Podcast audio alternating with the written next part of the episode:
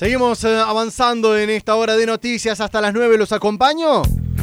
Y como les decía, se viene, hoy comienza el cuadro principal del Abierto de Córdoba, del torneo de tenis más importante que se ha jugado alguna vez en nuestra ciudad, en nuestra provincia y en el interior del país. Hago referencia a este torneo que da 250 puntos de ATP. Hago y hablo del tenis, ¿no?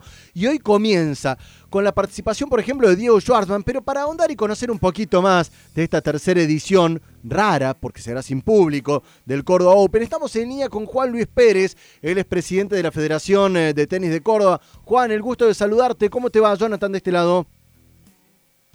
¿Cómo estás? Muy buen día. Juan, bueno, todo listo para comenzar hoy de manera formal, si bien el fin de semana se jugó la quali, ya hoy arranca el cuadro principal, ¿a partir de qué hora? Bueno, sí, si hoy comienza el cuadro principal, eh, en realidad queda una ronda más de quali todavía, que comienza a partir de las 14.30. Son cuatro partidos de clasificación que define esos cuatro cupos que quedan en el cuadro principal para eh, jugadores provenientes de la clasificación. O sea, 14.30 comienzan esos partidos, después hay un, son tres porque se juega solamente en tres canchas, el cuarto partido va a continuación en la cancha central, y hay dos partidos de singles en el cuadro principal, que son a las 18.30 y a continuación, y hay varios partidos de dobles. Por ahí los jugadores prefieren eh, comenzar a jugar el día martes, algunos vienen de torneos anteriores, entonces por ahí piden piden este, justamente ese beneficio de tener un día más de descanso. Ah, ¿pueden hacer eso? No sabía que ahí era el pedido, el pedido tipo de amigo, o se, o se considera.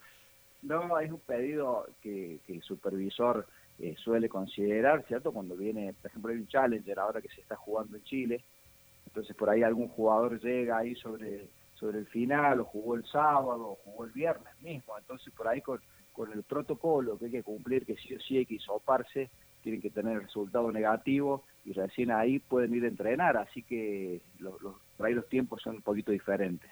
Juan, para entender un poquito, recién eh, contaba la información de que lamentablemente Guido Pela, uno de las figuras de este torneo, no podrá ser de la partida porque dio positivo de coronavirus, otra vez que este maldito virus lo deja fuera eh, de un torneo.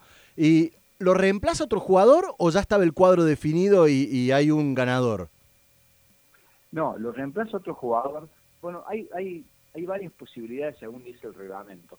Eh, una de las posibilidades es que si uno de los jugadores preclasificados, como el caso de Pela, eh, que sale incluso adelantado del pedido de jugar miércoles o jueves recién, eh, no puede competir por la razón que sea, entra un jugador, un, lucky loser, que es un, perdedor afortunado. Uno de los cuatro jugadores que juega hoy la última ronda de clasificación es el que en definitiva va a ocupar el lugar de Pela.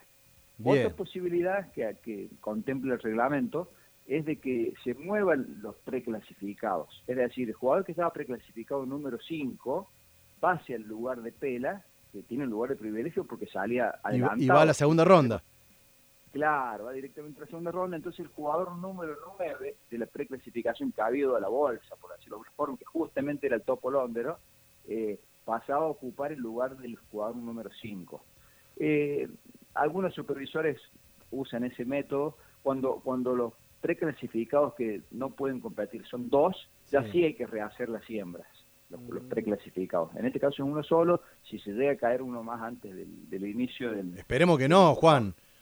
Esperemos que no, esperemos que no. Bueno, estamos en línea, yo le, digo a los oyentes, hablando con el presidente de la Federación Cordobesa de Tenis, eh, Juan Luis Pérez, y tratando de entender un poquito, de conocer, sobre todo para los oyentes que no están muy apegados al tenis y, no, no comprenden el, tamaño de esta, de lo que significa tener un torneo ATP en Córdoba. Es como hablar, si fuese en el fútbol, tener un partido de la Champions League, ¿no? Aquí en Córdoba.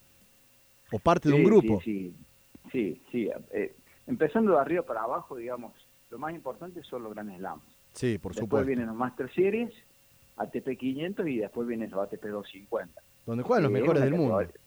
Por supuesto, todos estos jugadores que están compitiendo en, este torneo han jugado Grand Slam o han jugado la clasificación por lo menos, pero todos han, todos, para decirte algo, los que entran en este cuadro eh, ingresan directo a un Grand Slam.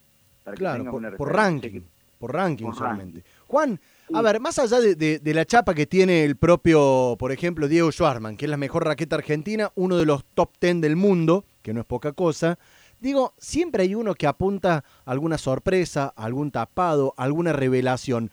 ¿A, a qué jugador podríamos ponerle el ojo más allá de los que tienen chapa por peso propio? Sí, siempre, siempre, bueno. Como fue Londres el primer año. Claro. Londres el primer año lo ganó sin ser favorito. Y, es más, eh, eh, ingresó como. Como, como Loser era. Eso era. como Wildcard. Como Wildcard. Wildcard. Eh, Wildcard es la figura del invitado al torneo, ¿no? Que como no entra por su ranking, entonces este, se le da una invitación. Eh, Pedrito Cachín el, el, año pasado, el primer año también hizo cuartos de final, no ingresaba ni a la quali. O sea, claro. un Wildcard a la quali. Eh, lamentablemente este año no vamos a tener eh, ningún otro jugador de Córdoba que, que esté, ya dentro de poco sí lo vamos a tener, tenemos algunas promesas, Alejo Lingua, por ejemplo, que ha tenido muy buen año y está cerca del puesto 600, que pidió un Wildcard y no, no, este año no se lo dieron, pero hay muchos jugadores, eh, los chicos cerúndulos, hoy, eh, ayer perdió la final del Challenger de, de Concepción en Chile, eh, muy apretada, 7-6 en el tercero, y es una joven promesa que tiene en cualquier momento del salto en el del ATP. Eh, hay, hay, algunos juniors eh, que está entrenando David Nalbandian, por ejemplo, que también sale preclasificado y, y, y, juega muy, muy bien. O sea, el cuadro principal, eh, yo creo que cualquiera le puede ganar a cualquiera. Hoy, hoy se equilibra mucho, sobre todo cuando es una superficie de polvo y ladrillo, eh, a pesar de que esta superficie es rápida, Bien. pero se equilibra mucho. Así que puede, puede suceder cualquier cosa. Arranca hoy el cuadro principal por la tarde del Córdoba Open ATP 250 para no perdérselo. Ahora, la última que quizás te excede un poquito, Juan, pero me imagino que alguien debe haber tirado ya la iniciativa. ¿Cuándo le vamos a poner Estadio David Nalbandian al Kurt Central?